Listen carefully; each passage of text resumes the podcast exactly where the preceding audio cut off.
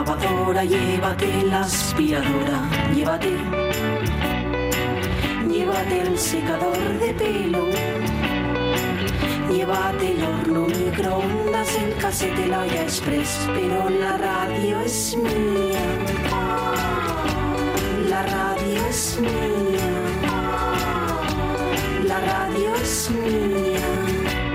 Y quédate con todo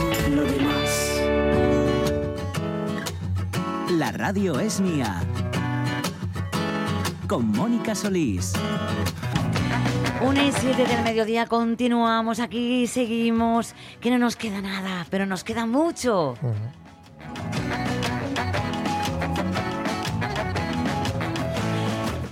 Pues empezamos ya la hora con algo importante, porque si hablamos de cosas serias como las que estamos hablando hoy, en las que nos vemos implicados todos, porque el libre albedrío, la libre elección es lo que trae tener o no familias o ser familias DIC, Sí. que en España, vuelvo a repetir, en los últimos eh, cinco años ha aumentado. Ya hay 10.000 familias que prefieren eh, tener en sus arcas dinero, pero no herederos que Eso tengan es. ese Oh, dinero. más, más dinero en la cuenta y menos hijos en las cunas. Ese es el término DIC, lo que significa. Pero ahora nos vamos con otras noticias diferentes.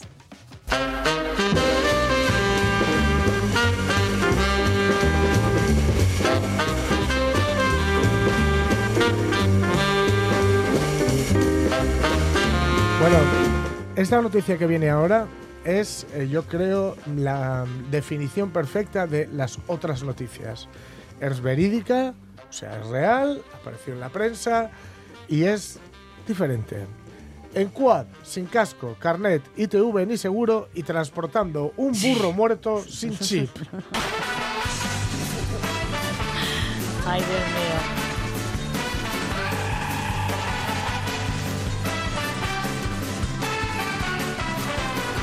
Lo primero, y esto lo digo en serio, lo siento por el burro. Ya, bueno, sí, por supuesto, para- porque además no hay muchos, ya sabes que Sí. se intenta que sean, estén Eso es, protegidos y demás, es. porque bueno, siempre se les ha tratado fatal, Eso es. pero son adorables. Son una maravilla. Yo Son cada vez que me he cruzado con uno de ellos, tienen ese, pues son como, como lo decía Juan Ramón Jiménez, son como hechos de algodón. Sí, ¿no? sí, sí, son Bueno. Y como dice el cuerpo de la noticia, seguramente la policía local de Elena se va a encontrar muy pocas veces con una detención en la que una sola persona Comete tantos delitos. tantas infracciones de una atacada como la que tuvo lugar el pasado lunes 2 de octubre, en la que agentes del cuerpo policial detuvieron a una mujer de 41 años, que tiene unas iniciales, circulando sin casco en el quad, ahí va una, y esa falta ya por sí sería suficientemente grave. Cuidado con los quads. Ya. Cuidado con los quads, Ya, son ya, muy inestables. Hay que, controlar, Totalmente. hay que controlar mucho. Que Ángel Nieto, Eh. tre- 12 más una veces campeón del mundo, y se mató en un quad del Probe, ¿no? Ya.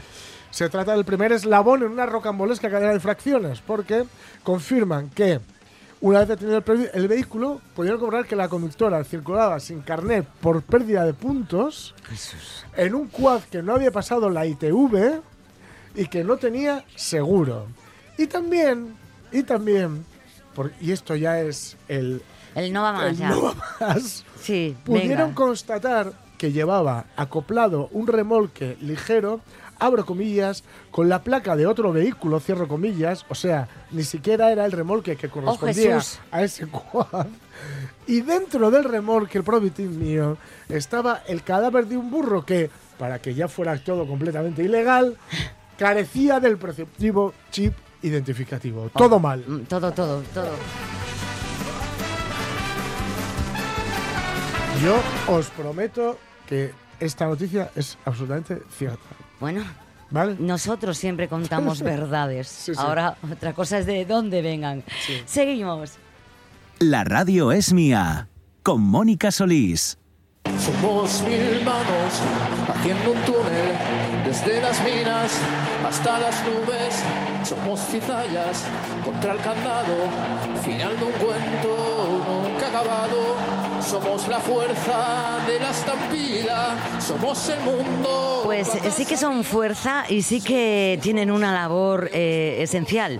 Eh, quizás llamativa, muy llamativa, porque su oficio no es nada fácil. No cualquiera se pone a recoger marisco, percebe en este caso, en una roca con el oleaje. Vamos a saludar a Manuel Jesús Iglesias, patrón mayor en la cofradía de pescadores de Nuestra Señora del Rosario. Buen, buen día, buenos días. Buenos días, Mónica, ¿qué tal? Aquí estamos. ¿Y vosotros cómo estáis? Porque hace muy pocos días que empezasteis la campaña del Percebe. eh, ¿Cómo lo estáis viendo? Eh, bueno, eh, las condiciones meteorológicas no acompañaron estos días atrás y no pudimos extraer las piedras el percebe que nos, había, habría gustado, pero bueno, los precios acompañan, son los primeros días, suelen acompañar todos los años.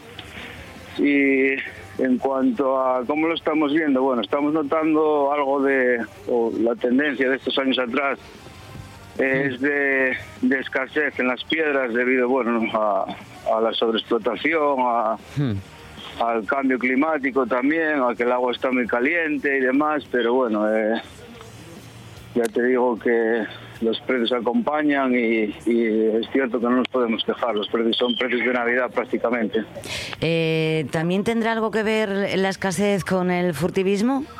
Eh, por supuesto que sí, todo todo suma, ¿no? Todo suma. La, la, la sobreexplotación que nosotros también no nos podemos, no nos podemos, eh, tenemos que mirarnos un poco el ombligo también, no nos podemos esconder. eh, la sobreexplotación que hacemos del recurso, el Centro de Experimentación Pesquera del Principado de Asturias tendría que tomar medidas también un poco, pero pero sí, también todo suma, el furtivismo, nosotros, eh, Bueno, vosotros tenéis eh, eh, una zona amplia, evidentemente con eh, toda, toda la licencia que el Principado de Asturias eh, con- concede en este caso a, a- vosotros, que es- viene a ser desde el río Barallo hasta Cadavedo aproximadamente.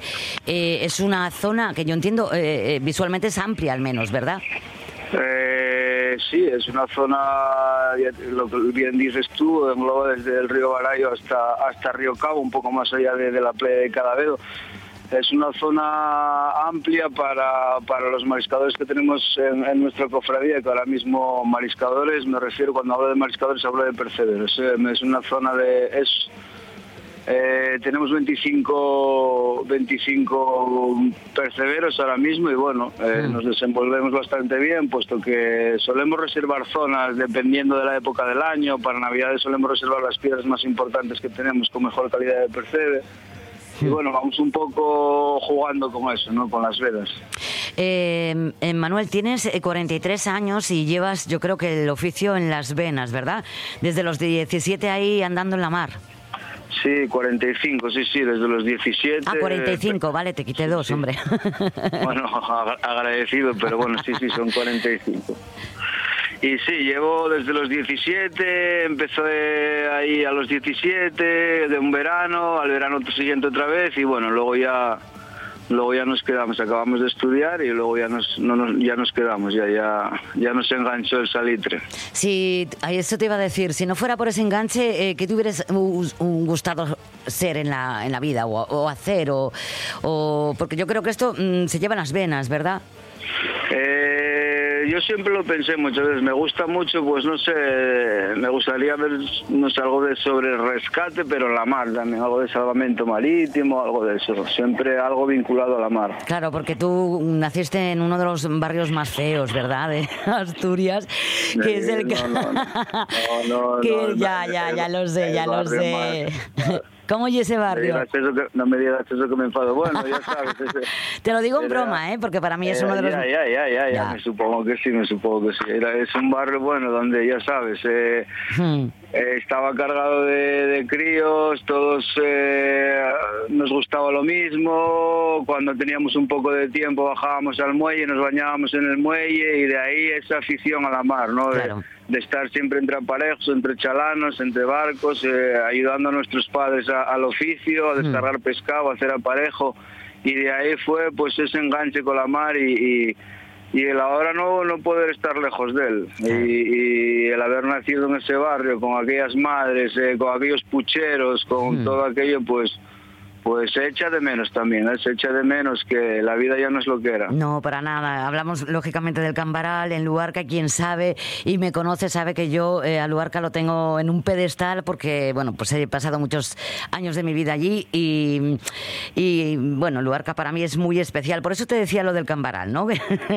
que evidentemente eh, eso, eso que arraiga todavía más a, a la mar, porque raro es el, el, el luarqués que no tiene algo que ver con, con la mar, con el oficio, eh, con la pesca, con las nasas, ese muelle ¿eh? lleno de, de nasas y, y posteriormente, pues como tú dices, ha cambiado todo un poco, llevas ocho años al frente de, de esa cofradía y ¿qué te queda por hacer todavía por tus compañeros? Por Pues, pues mucho, mucho, mucho. Una de las cosas más importantes por las que estamos luchando es por, por eh, ese que, que el oficio sea pues más llevadero para las gentes de la mar, ¿no? Eh, que no sea tan trabajoso. eh, pues queda por hacer mucho y luego las cuotas de pesca también que son son irrisorias para, eh, para para nuestros barcos las cuotas de merluza cuota de caballo y demás queda queda mucho queda mucho que remar y y ya te digo, en cuanto a la cofradía, pues siempre hace falta infraestructuras, eh, maquinaria, eh, mejoras en eficiencia energética, aunque ya bueno, ya tenemos mucho avanzado, que pusimos placas solares y demás, pero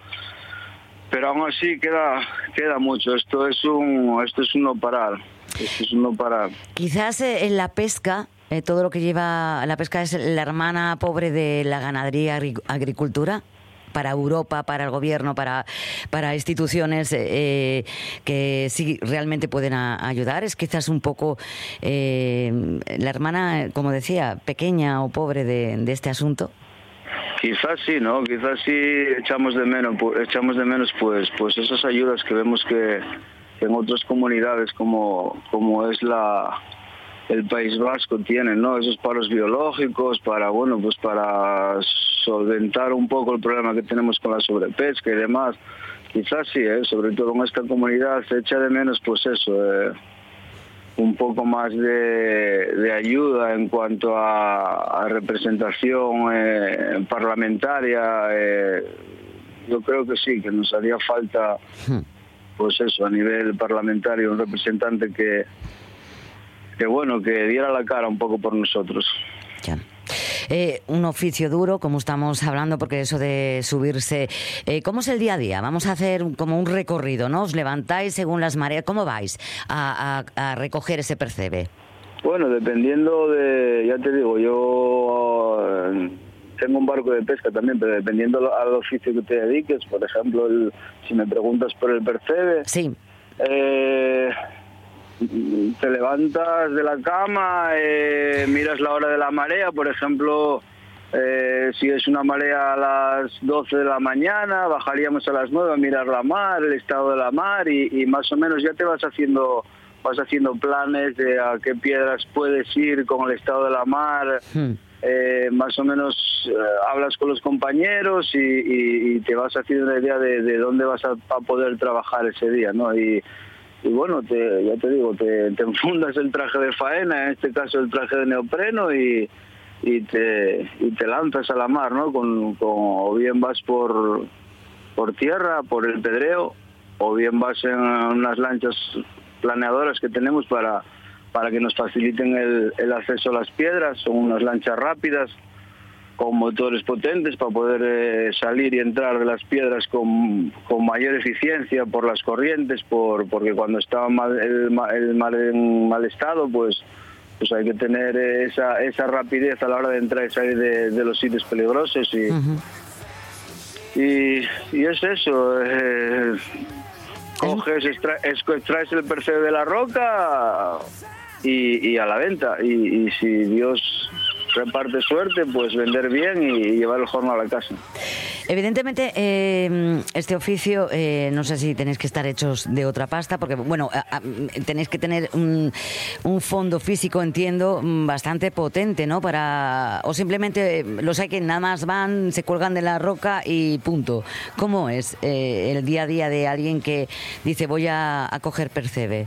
Hay ¿Tú que te cuidas? cuidarse. Hay que cuidarse mucho, sí, sí, yo procuro cuidarme porque, bueno, desgraciadamente eh, ya tuve algún sustillo que otro y, y bueno, así a todo, eh, estando en forma, sueles, sueles pasarlo mal, ¿eh? Algún, eh, en lo que dura el año, lo que dura la campaña, sueles tener algún susto que otro y es bueno estar en buena forma por lo que pueda pasar porque te puede llevar un golpe de mar de una piedra y, y- y necesitas de esa fuerza física para, para poder o bien nadar o subirte a las rocas o, o de alguna manera salvar tu vida, ¿no? Necesitas esa fuerza física y es bueno y es conveniente pues es- estar en buena forma física.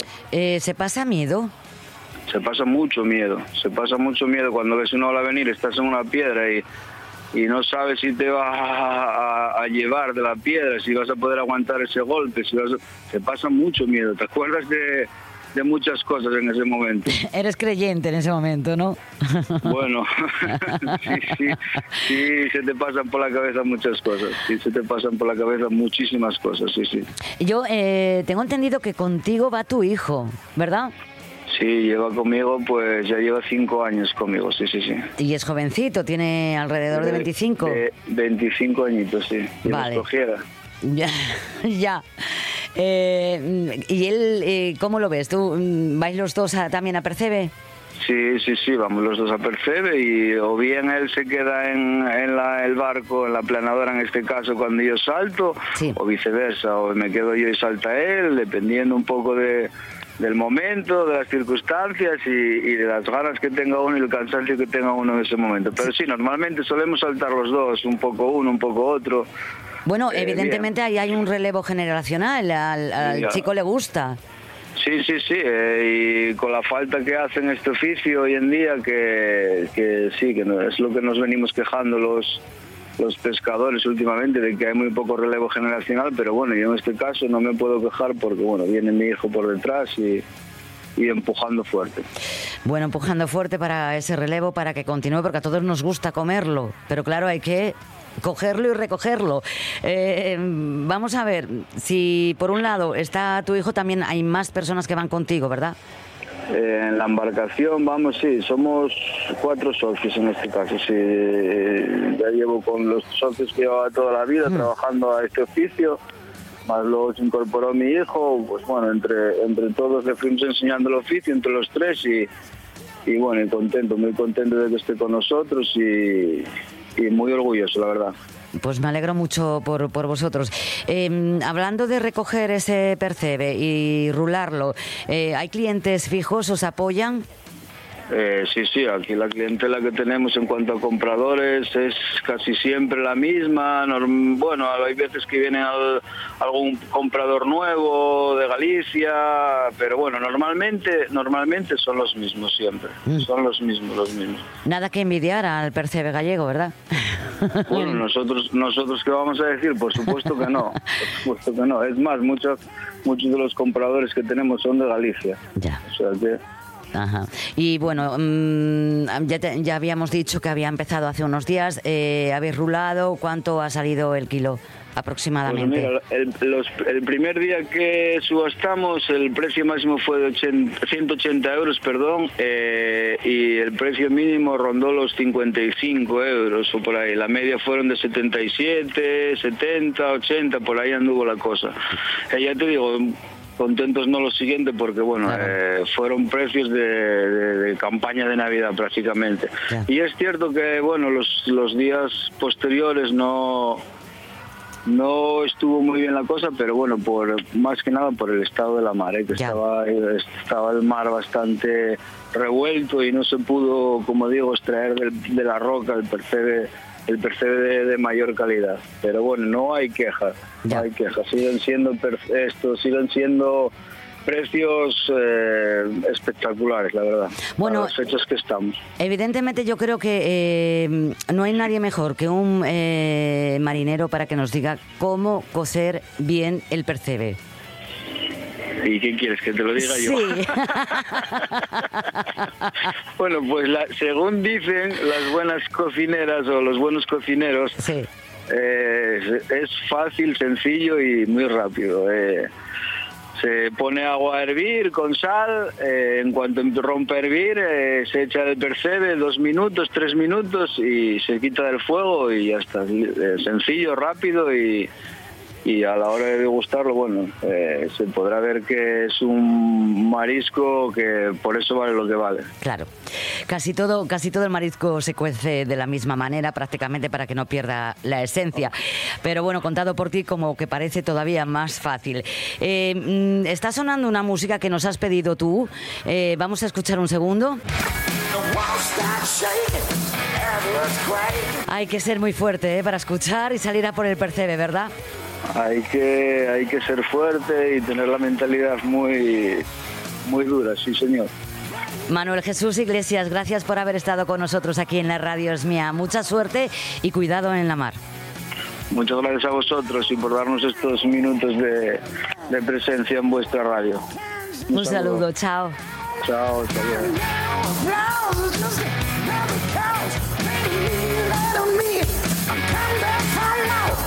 Y qué ricos están los percebes, ¿a que sí, Jorge? Buah.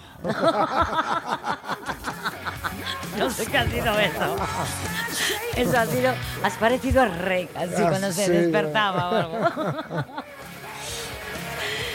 Pues de una música mm, y de un sonido, eh, bueno, pues más cañero, nos vamos a otro que ya es muy nuestro, que no deja de ser cañero, y nos vamos con nuestro amigo eh, de Folklore a Folicia.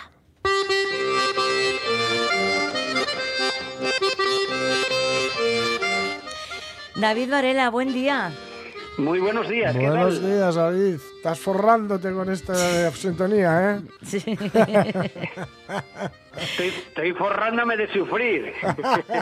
Sí, pero sufres con algo que te gusta, que Claro. lleva salud bien y sobre todo... Sí, sí, con- sí es cierto. Lo que pasa es que cuando te pones a mirar y te subes a la báscula y bajaste cuatro kilos, pues dices tú, hostia, esto algo Ay, está amigo, pasando aquí. ¿eh? es que la vida, la vida es puro teatro. ¿Qué quieres que te diga? ¿Cómo va todo esto? ¿Cómo va? Cuéntanos. Pues Antes sí, de... pues sí, mira, terminamos ahora el ensayo de Chigre Menguante, que recordamos que estrenamos Sí. el miércoles en el Teatro Palacio Valdés, Guay. a las 8, Vaya estreno sitio. absoluto. Buah.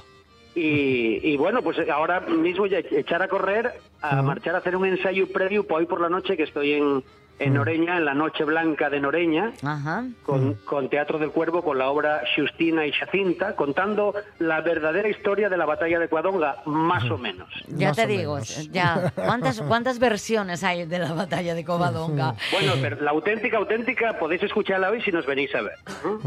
Vamos a intentarlo. y luego nada, pues mañana madrugar para echar el día guapo en, en Reciella, el día de Reciella, Ay, familia y asturiano, sí. en el pueblo Asturias en. Sisión. Sí, sí. Ya Sí, sabéis sí. que pues hay ahí un- una relación generacional de, de lo que lleva la lengua vehicular entre familias, con una montonera de actividades. ¿Eh? Esto es, pues en principio, feches por y pa rapacinos y rapacines. Bueno, ¿eh? pero nuestra edad también vale, ¿no? Para ponernos a hacer lo que, lo que Bueno, manda. yo soy yo soy el niño en mi casa. ¿eh? Yo cuando a ver, no, hoy viene el niño, viene el niño a comer y cuando aparece uno con bigotón, ¿eh? Ay, y bueno, aprovechar, aprovechar pues la jornada del, de- de- del fin de semana también, porque bueno, sabéis que en Mieres están con el Ochobre Fall todo el fin de semana. Todo el fin y de, si queréis sí. verme, pues el domingo también estoy allí con Alicia Álvarez cantando Hombre. canciones para nenos y nenes, el kikirikiki. Bueno, pues eh, voy a decirte una cosa, ¿cómo no vas a tener cuatro kilos menos? O bueno, cuatro, llegamos, este fin de semana suma Poco seis. me parece. Eso digo yo. Y encima Pues con sí, pues nosotros sí. contándonos cosas de, de ya sabes, de, de esto de, de irnos de en folclore a Folicia. Así que empezamos. Venga, empezamos, empezamos en este espacio que ya me dicen el DJ Trap. Ya soy DJ Trap porque ya me dejáis pinchar cuatro temas en la radio y dices tú, bueno, pues aprovechar este espacio de 10-15 minutinos en esta sesión, pues ya maravilloso, ¿no? Y voy a empezar con algo que creo que ya he merecido, ¿no? Porque llevamos estos, estos días atrás hablando de gente de, de recopiladores, ¿no? De la tradición y de la gente que anda grabadora en mano y con cámaras y con la nueva Sí. tecnología, eh, Sí. por suerte pero creo que ya de ley pues poner el primer cantar hoy de Celestina Sánchez Fernández, ¿eh? que ya era del pueblo salcedano de Ambás en Grau, y Ajá. siendo de ese pueblo pues ya podéis Hombre. saber de quién ye vuela, Ya, ¿no? ya. Ye vuela del conocido recopilador Xosantón Fernández Sí. Ambás, eh, y bueno, pues eh, Bulita eh, y una de las principales, y era, bueno, que la probé pues ya nos dejó va dos años, y era una de las principales referentes entre, entre los músicos tradicionales, ¿no? Que además, bueno, no lleva Bulita solo la bulita de los dos nietos, sino que ya era un poco la bulita de todos los músicos, ¿no? Vallaores y tocadores asturianos de las últimas tres décadas, ¿no? Desde que el su nieto pues sacó a la luz la mayor y más cercana informante que tenía, ¿eh? la, som, la soma yestra, podríamos decir, dentro de- del repertorio de Grau, pues imagináis, dances, rondes, girandilles, pasodobles, recitaos. Contámoslo, digo, la- escucha- contámoslo, escuchámoslo mejor. Tuvimos, tuvimos, sí, venga, sentimos. Mira, y un paso Vale. doble, el de Tengo un bolín que muele, Ujú. en la voz pues clara y, y perafiná de, de Bulita, Celestina Casancho. Dale. Tengo un molino que muele con mucha resignación. Tu querer me vuelve loca y me dice el corazón de que estás queriendo a otra. Hay cuántos penes se cuentan en los cantinos, eh. Sí. Vaya, Qué vaya. voz, qué voz. Y es tremendo. Y además no solo sentís el talento que tenía esta mujer, sino la orella para recoger y interpretar Sí. estos cantares, Claro. ¿no? Y la, me- y la memoria. Sí. Y la memoria porque esta mujer murió con, con 98 años, nos dejó. O sea, en el 22 hubiera hecho los 100, ¿no? Qué Y, maravilla. o sea, que creo, creo que ella en sí ya lleva memoria de tantas y tantas generaciones, ¿no? De la su forma de ser y de afrontar la vida. Eh, tuvimos la suerte, tuvimos la suerte de que este repertorio pues eh, fue recogido por, por ambas y cedido al, al mismo Museo del Pueblo Asturias, Sí, que a la publicó tradición en oral, 2007, ¿no? Ujú. claro, a- publicó en archivo. 2007 ese disco con, con 30 y pico temas dentro de la colección Fontes Sonores y, y bueno, pues y, y algo que tenemos que agradecer de, de- de esta mujer y de todos los que están al suyao que nos hicieron llegar hasta ¿Cuánta- nosotros. ¿Cuántos ¿no? sonidos y cuántos sones hay? Eh, ¿Continuamos? Venga, seguimos para adelante. Y seguimos para adelante, pues bueno, yo qué voy a decir de lo que voy a poner ahora, ¿no? Sí. Simplemente, pues mira, presentar, voy a poneros un cantar de Mariluz Cristóbal Caunedo. ¿No? Entonces, entonces hablar de Mariluz ya, es uno de los nombres más importantes de la canción asturiana, tinetense ella, ¿no? Es decir, pues Sí. que posiblemente se conociera en el mundo por la colaboración que fechó con Evia, poniendo la voz aquella sí. tradicional Ah, de tú no vuelvas más a mi casa, ¿no? Sí, sí, sí, sí. Pero bueno, aparte de muchas colaboraciones en, en discos de canción asturiana de tonada, a entamos de los 2000 pues publicó eh, el disco en solitario donde la ñublina posa, ¿no? que lle que lle un disco tremendo na que na que Mariluz pues yo creo que dio sí paso de revolucionar la asturianada, eh, explorando nuevas sonoridades y y bueno, sobre todo para este género, ¿no? Cal teniendo la tradición al empar, ¿no? Pues venga. Además, con una montonera, con una montonera de músicos. Venga, sentimos vamos del disco Cantar de Seronda, que grabó en 2005, Mi abuelo fue picado. Mi abuelo fue picador.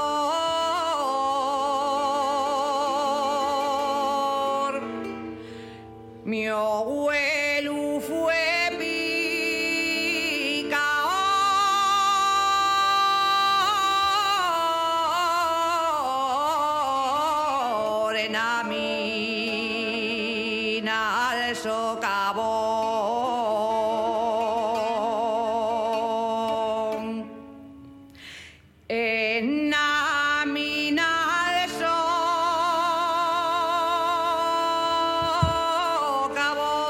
Qué bonito. Qué bonito. y además guapo, ¿eh? son esas Qué voces que yo creo que son mm, como de antes, de, de que salen de todo el diafragma eh, para contarnos esa ese bonito Hombre, yo, yo, yo compartí mucho esceno con ella, ¿no? En Mujeres y en otras formaciones. Sí. En esta ocasión los músicos que la acompañaban son el Triunfol de RD y Fernando Arias a la percusión. Y yo puedo decir que Mariluz Pamille, la voz de la tonada, en los últimos, no sé, 40 años que puedo tener yo sentido, ¿no? Donde no solo, pues eso, algamó ese pozo en el, en el color, sino la Sí. bravura anatímbrica también, ¿no? Decir, joder. Y luego esa experimentación que ella entamó con, con la música tradicional y, y la música más contemporánea, dio lugar también, ¿no? Impulsó a esa, esa innovación de la asturianada, marcando camino a gente pues como Anabel Santiago, Marisa Valleroso, un degrado o recientemente un dúo que acaba de sacar el disco, Antón Menchaca, disco nuevo, ¿no? Qué bueno, sí, es sí. decir, pues, pues imagináis, ¿no? Sí. El camino de esta mujer, que además, bueno, yo adoro la familia de Mariluz y es- y alguien muy, muy cercana, ¿no? Y y todo corazón. ¿Seguimos el ritmo? Venga, pues seguimos. Venga. vamos a romper, vamos a romper a la rompeura de moldes del día. ¿no? Vamos. Sabéis que anguaño que está popularizándose el, el fecho de tocar versiones foriates, ¿no? De radiofórmula, Sí. de temas Sí, modernos, ¿no? sí. Totalmente foráneos. Eh, Jo- Jorge sábelo porque cuando se casó tuvo al lado una boda trap moderna. Sí. y- con, esto, con esto, con esto algámase la verdad que pues cierta popularidad, ¿no? Si no, tú puedes captar la atención del público profano en el tema tradicional y en cierta forma pues es que se averen al menos a los instrumentos Bueno, pero, tradicionales de la tierra, ¿no? pero también Sí. hay una forma de llegar a la gente joven de ahora, porque Sí, esta sí, sí, canción, claro, ye de la mi, Bien. bueno, ye de la mi Claro. época no, de, de hace Tú muchos años, pero... que tú ves unos gaiteros y gente que tuerce el focico, pero de repente si saques esa frase que toda Claro. se conoció como voy a tocar con la gaita esto que sentí en la radio. Ya. Esto es. Pues vamos Que a ver... casa- en Va. mi casa siempre tuvo bonda presencia, ¿eh? porque, bueno, conseguimos plasmar en Deyes bandines como fueron los llanzones o el coco la manzana, Sí. o más recientemente el éxito, por ejemplo, de la bandina popular Los Gascones, o Daniel Meré en esas apariciones en redes Sí. sociales, por poner de ellos ejemplos. sí, ¿no? Entonces, entonces, pues imagináis, hoy traigo un ejemplo de una banda de gaites ¿eh? que ya era lo habitual del género, o sea, lo normal en este tipo de formaciones, o sea, se gaites, tambor, bombo, Sí. y que con el tiempo, pues la inquietud del subdirector hizo que, que se diera cuenta que no solo dominaban los instrumentos del país, sino que muchos de ellos, a más de multiinstrumentistas, tenían enormes carreras como músicos eh, clásicos, ¿no? Dentro de la banda. Pues Estoy vamos- hablando del caso de Gustavo Eguren, Ah, vale. ¿eh? que de mientras muchos años fue director de la banda de gaites Cántara de la Espina, ¿eh? que llegaron a grabar de ellos discos, siendo un poco pioneros en la cuestión de ampliar el repertorio, y escuchamos pues esta simpática pero perfectamente ejecutado corte del disco que debe estar a punto de cumplir 25 años este disco, ¿Solo? ¿eh? que ya son años, pues la banda de gaites Cántara y la subversión de Moonlight Shadow. Toma.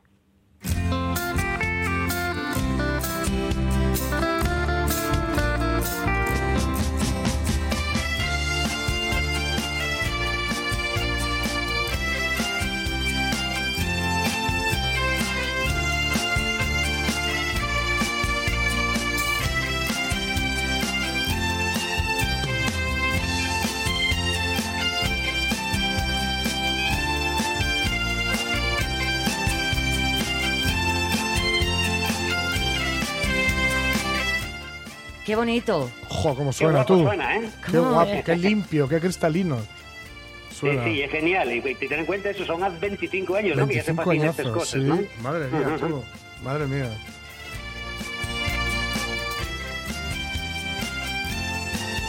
A mí ya sóbrame la voz de la guaja y todo. Ya me quedo con esta. Ah, pero dices en la versión, digo yo, La qué guaja que está sonando No, una guaja y no, no la oigo. digo la original, la ah, original. la original, Era vale. la hermana vale. de Mike Oldfield, yo Sí, creo. sí. Eso, eso pegado, eso pegado una barra de chigre con unas, unos afinadores de estos de vida de Angelón, imagínate, ¿eh? ¡Ostras! Me estoy viendo, me estoy viendo. Que me asustasteis. Digo, yo me estoy quedando sorda porque no oigo ninguna guaja. Digo, yo veréis. Eh, preciosa la versión, me Bueno, encanta. Pues vamos a despedir, güey, con un clásico. Venga. ¿eh? Un clásico eh, el cantar y clásico el cantante. ¿no? Mm. Es decir, pues hablar de Chus Pedro en Asturias y Oh. hablar de, de una revolución ¿no? De- desde Camaretá, Nuberu, Sí. hasta que yo viví la situación de que de repente Donald Shaw, un acordeonista desde los países del norte, sintió cantar a Chus Pedro y emocionóse de tal manera, pa' bien. ¿no? que cho- soltó hasta la lágrima. Entonces, pues en combinación con Lisardo Lombardí y la gente de Fonostur, eh, grabó un disco en solitario a Chus Pedro, con arreglos de, de esta gente, Donald Shawn y algún amigo más, y luego pues tiró de, de músicos de aquella época bastante de bastante altor, como ya era pues el buzuki de, de Igor Medio, Oh. y las percusiones de Fernando Arias, la flauta de Diego Pangua, y claro, pues pues, los cordiones que metía este propio Donald Shaw, ¿no? Esto ya de va 20 años, cuando Chus Pedro sacó en solitario de New Blue y Orpin, y hizo esta versión tan guapísima con la que os voy a dejar hoy, que ye Verdicio. Hombre. Anda.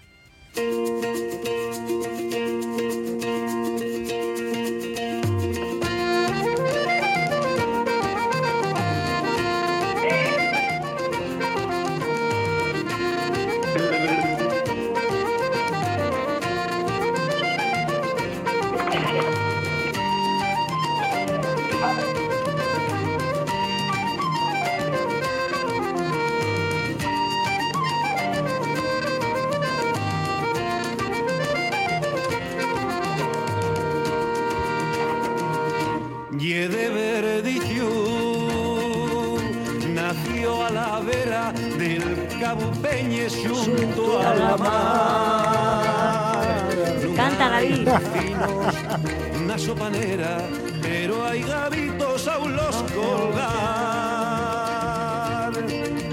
Despierta al riscar el alba. Pero no cantas, David. Estamos aquí haciendo los coros a chus. Sa- ¿Sabes lo que pasa? Que acabo de salir del ensayo. Que y- cantar fartuco ya, Azucena- estás- Rico, que es la que lleva el vestuario en, en esta obra de Saltantes. Sí. Y estaba aprovechando para mirarme el pantalón porque sí que me teme un poco. Ya vos decía que yo voy perdiendo kilos de todas las semanas, ¿eh? Bueno, a, a ver, eh, pero lo ganas en diversión y en, y en soltura, en ponerte ahí en las tablas y ser y ser feliz.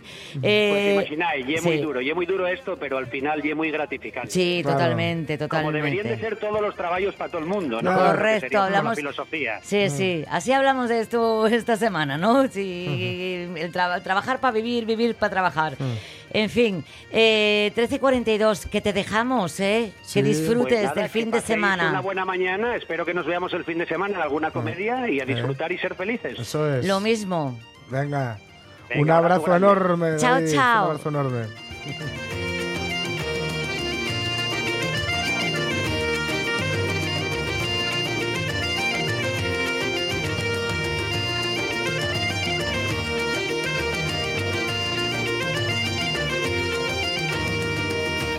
Tiene un mozacu. Qué bonito, qué, no, qué bonito y qué bueno y qué de, qué de Sí. bien nos lo cuenta David para Sí, aprender es un sobre lujo, todo. es un lujo de porque no sé si habrá mucha gente que sepa mejor, o sea, que sepa más y que Sí. lo sepa contar mejor. Porque David controla muy bien, pues eso, la, la raigambre, la raíz y, ¿De a- dónde y a lo- viene? y hacia Mm. dónde va deri- derivando. Y los pasos intermedios. Claro. Porque para llegar al verdicio Rodrigo Cuevas seguramente necesitamos este verdicio Claro. de, de previo, ¿no? De- Claro, por supuesto que sí. Aparte que este, eh, bueno, lógicamente ahora ya suena mucho, pero, pero ¿cuánto sonó esta, esta música de Chus? Vamos. Hombre. La villa al mercado, todos la miren de ella. Súbelo, súbelo. ¡Qué guapa guapa es! es. Pues como somos muy guapos y aquí vamos de un lado a otro y viajamos y jugamos sobre todo con las cosas, nos volvemos a hablar con nuestros amigos los opinantes. Los opinantes. Esta red de amigos que es maravillosa, que nos dan así, ¿eh? Sin Sí. casi pedirles esa forma de opinar. Que recuerden ustedes, ¿eh? Que estábamos hablando de ese término tan bonito que a mí se me da muy bien traducir, que es DIN, que lo va a hacer ahora mi voz en off, que eres tú. Venga.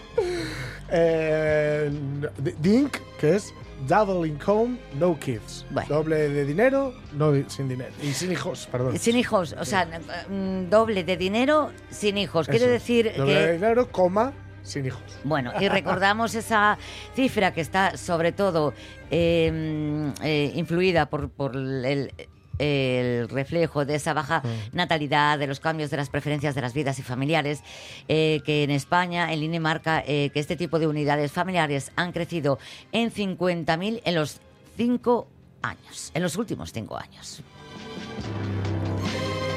Saludamos a, a Lucía Velasco, ganadera y presidenta de la Asociación de Ganaderas Asturianas. ¿Qué tal, Lucía? Hola, buenos días. Hola, Bien, aquí, buenos a la días. tarea. ¿Qué, estás- qué estás haciendo ahora mismo? Pues ahora voy a recoger a mi hijo del colegio. Bueno, bueno. ¿Y, y las vaquinas cómo están? Las vaquinas de momento bien. No llegó el virus a ellas y de momento bien. A la montaña, disfrutando de las montañas. Bueno, porque menudo clima estamos teniendo, ¿eh? Temperaturas. Hombre, no es muy típico esto de aquí de Asturias, No. pero sí, la verdad que está muy fuera de lugar. Dicen que la semana que viene que viene Sí. mucho frío, ya veréis el cambio Sí, que va a pegar. Bueno, pues nada, abrigarémonos.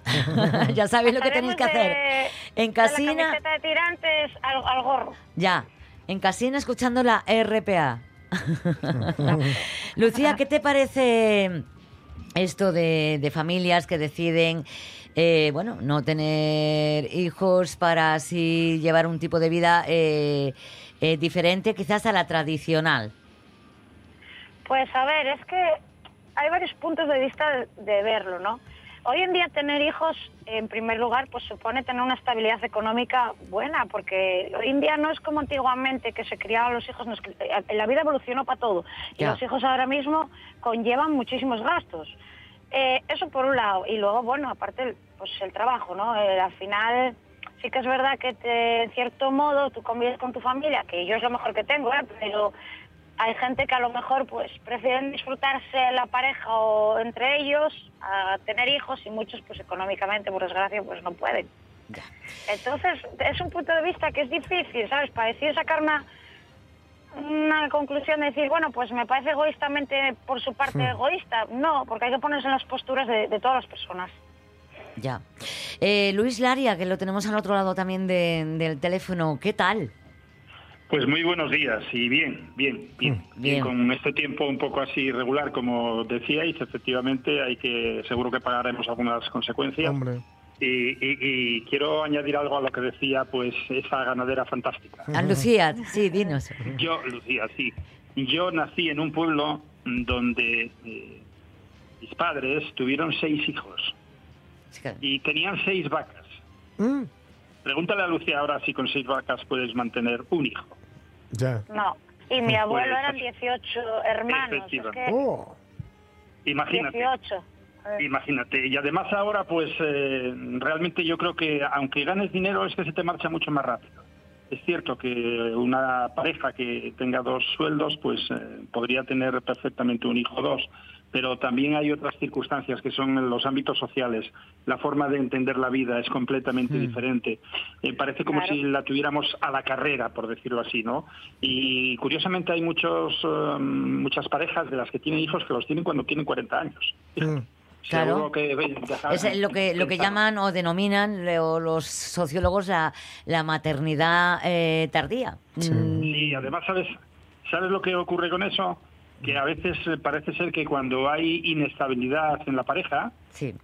pues siempre hay un clavo al que agarrarse. y La, este la huida hacia adelante. Sí. Efectivamente, efectivamente. Pero lo que está claro es que eh, también incluso las formas de tener pareja, los matrimonios han variado completamente. Hoy hay muchos menos enlaces.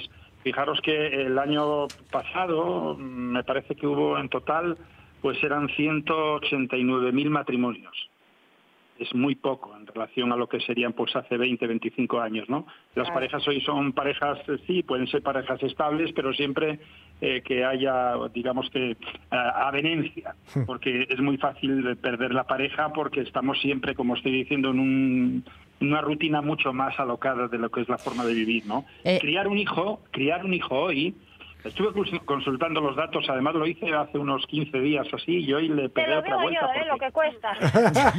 Eso te iba a decir yo, Lucía, que estás muy callada. Y digo yo, seguramente que Lucía ahora mismo está con la calculadora sabiendo exactamente lo que... Solamente de Sí. colegio a mí se me... Es que, bueno, fue horrible. Yo quedé alucinada. El material de escolar de mi hijo fueron 160 euros. Toma ya. ¿Y qué curso, qué años tiene tu hijo, perdona? Hace, hace, hace segundo de, de la, de, de la ESO, pero es que, digo yo, pero es que no, lo, lo peor no fue lo que fueron los 160 euros, sino lo que yo compré con esos 160 euros. Que no compraste. Cuatro libretas, Mm, mm. un estuche. Yo, le, es más, le dije a la cajera, tú, tú pasaste bien, porque no daba crédito. Claro. Ah. Y si hablamos de los libros de texto ya, apaga y vámonos. Bueno, en Ah, los, bueno, en, los no. li- en los libros de texto todavía hay un banco, en, ca- en la mayoría de los, eh, Mm. bueno, están las AMPAs que re- re- recogen, eh, hay asociaciones como Consejo de la Mocedad, que Mm. sí que te los eh, dan unos por otros. Y no olvidemos que no son obligatorios. Eh, no son obligatorios los libros, dices. De texto. Ah, digo yo. Los, los colegios sí. Los colegios sí son obligatorios, digo yo, madre. A ver, eh, eh, ha, evolucionado, como decís, eh, pero Es que quizás... aquí- cambió la vida. Claro, mucho. claro. Claro. Cambió de tal manera que Que que antiguamente yo- estábamos en el pueblo, era otra forma de crianza a nosotros ya, y ahora los críos exigen mucho. Yo veo que con los dos míos, que si extraescolares, que si no sé qué, y si no los mantienes en esa línea, no van al compás de los demás niños. No, no van al compás. Todos nos criabas, a lo- criábamos en el pueblo y claro, todos somos iguales. Entonces, claro, Claro. ahora esta es la línea que llevan. Y hoy en día tener un hijo supone un gasto muy grande y dos ya ni te cuento. Eh, O sea, Luis, es así. Pero es que es más caro tener un hijo que una hija, ¿eh? En el porcentual que estamos hablando, Sí. y por ejemplo, desde que nacen, sobre todo los, eh, obviamente los dos primeros años la caristía es eh, importante porque hay un coste económico eh, muy superior, pero después hasta que se emancipan, hasta que se emancipan de promedio, un hijo masculino eh, tiene un coste de unos 235.000 euros.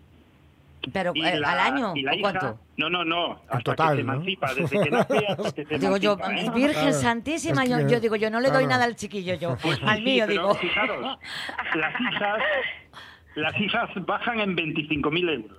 ¿Por qué ¿Por, razón? por qué? Porque los hijos en masculino Sí. eh, pueden estar hasta los treinta y tantos años eh, sin emancipar. Ay, amigo. Efectivamente, están en Como casa garrapatas. de mamá y de papá y de los abuelos. Cierto es que Sin las embargo, niñas son... yo- ellas- las, Ellas se marchan primero. Claro, o comienzan claro. la actividad, eh, en este caso profesional. Pero mucho ahí también, ahí también yo creo que entra la educación. Se- seguimos criando de diferente manera a una mujer que a un hombre. Siempre es más rentable la hija que el hijo. ¡Ojo!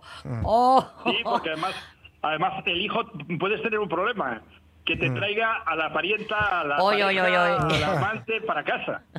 O sea, que imagínate si encima es el problema. Sin embargo, la hija no.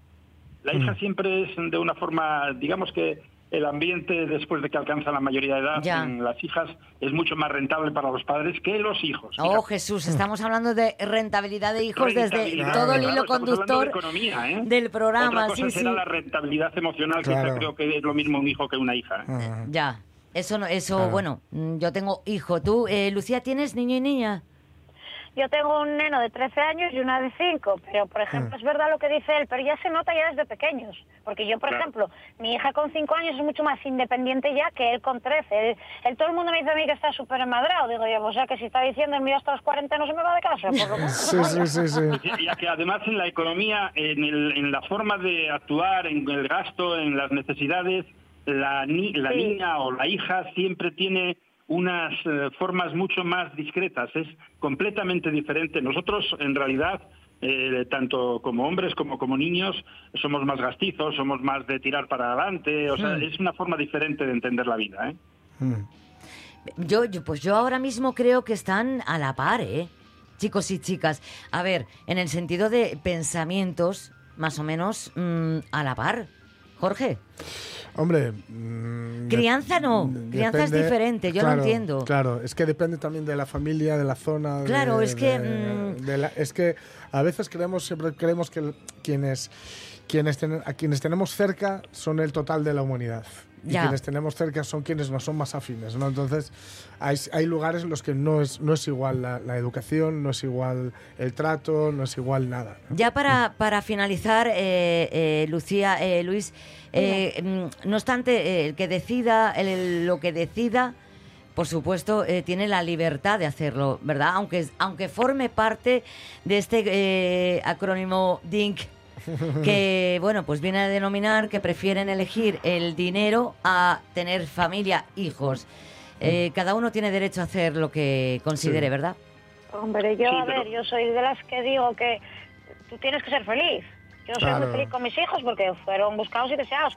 Pero claro, hay otras personas que a lo mejor pues buscan otra felicidad de otra manera. Es que Mm. cada uno es muy respetable, o sea, está claro.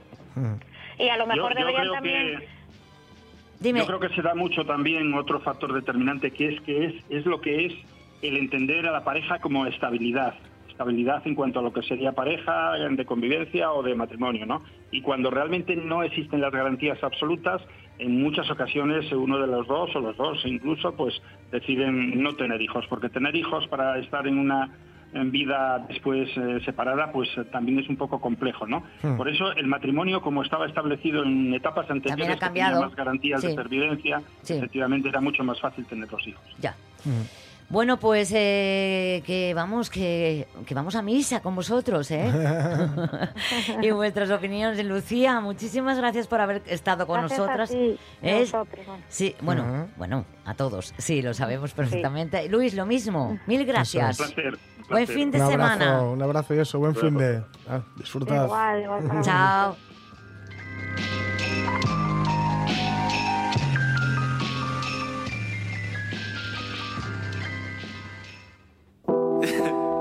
Es una voz. Hay un rayo de luz que en tu otro por mi ventana. Pues eh, todavía nos quedan opiniones Sí, hay alguna de opinión por nuestros aquí. oyentes. David Valdés que dice algo que, que lo dice a lo bestia y un poco y un poco en broma entiendo, pero Ya. que es una de las tesis que circulan por ahí. Suicidio su- social, cultural y económico. Europa ha muerto, como decía Ilegales. Jesús. Hace ya muchos años. Sí. Geli Rodríguez García dice, ni ocho fíos ni solo dinero. Cada cual tendrá- sabrá sus prioridades. Creo Claro. que cada vez somos más una sociedad más materialista y cómoda. Y no sé si eso nos proporcionará la felicidad deseada. Yo criéme en una gran familia y a día de hoy puedo decir que ese fue un gran activo en mi vida. No cambiaría a mi familia por nada del mundo.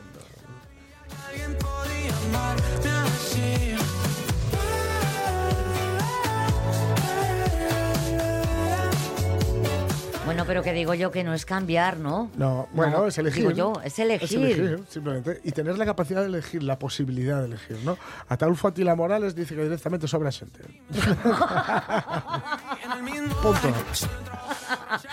Bueno, hombre, no seamos así, No. sobra, sobra No, no. gente, sí, puede ser. somos muchos Está en millones, la tierra, y ahí la pobre, Claro. vamos, que ya no nos soporta. Yo creo que es más que no nos soporte, Eh, que no con nosotros, sí, sí. Aquí, así empezó nuestra historia y te llevé pa' Colombia, mi pedazo de sol. Niña de mis ojos, tiene una colección. No me puedo creer que te la sepas, Sí, Jorge. uy, sí, sí. No es que la chica de la que soy marido tiene 32 añinos. Ay, oh, Claro, no sabía bueno, yo eso. Bueno, por cierto, que aprovecho, felicito que mañana cumple 33. ah, Entonces, felicidades, preciosa. Nuestro amigo Alex, eh, nuestro opinante, diría la edad de Cristo. La edad de Cristo. A los 33 me casé yo. Mira. Y oye, mira, para terminar, María Menéndez que dice que con el sistema de vida que nos han impuesto, salarios bajos, poca facilidad de conciliación y ayudas, creo que las parejas jóvenes se lo dan decidido, no pueden elegir. Y Ramón Redondo, nuestro cinéfilo de cabecera, nos dice para el fin de semana dos planes, Avilés Acción, ¿vale? De cine, ¿eh? Digo. Sí. Y espera que esto lo tengo que mm, a- Abrir. aumentar. Aumentar. pues, El Feria Internacional de Coleccionismo de Asturias, FICAS, Anda. que Ajá. está en el recinto ferial del Nuevo Santullano en Mieres. Perfecto. Y que es el 6, o sea, hoy, mañana y pasado, 6, 7 de octubre de, Bueno, de- nada, este mm, fin de, vaya. es que, pero ¿cómo son? Que nos dan hasta los ¿Viste? planes, es increíble. Los hacen el programa.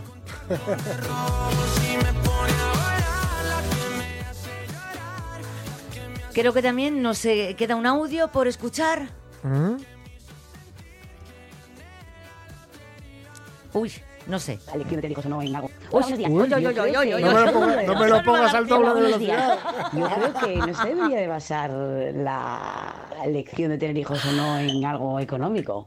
Es decir, si tu estilo de vida y tu personalidad y tu pareja y tú decidís eh, sea heterosexual o no, ¿vale? No decidís no tener hijos, no tendría que ser basado en una cosa, en un aspecto económico. Si está basado en un aspecto Pues es que eh, vamos a dejarlo para, para la próxima escuchar. eh, no, mm, ¿Quién era?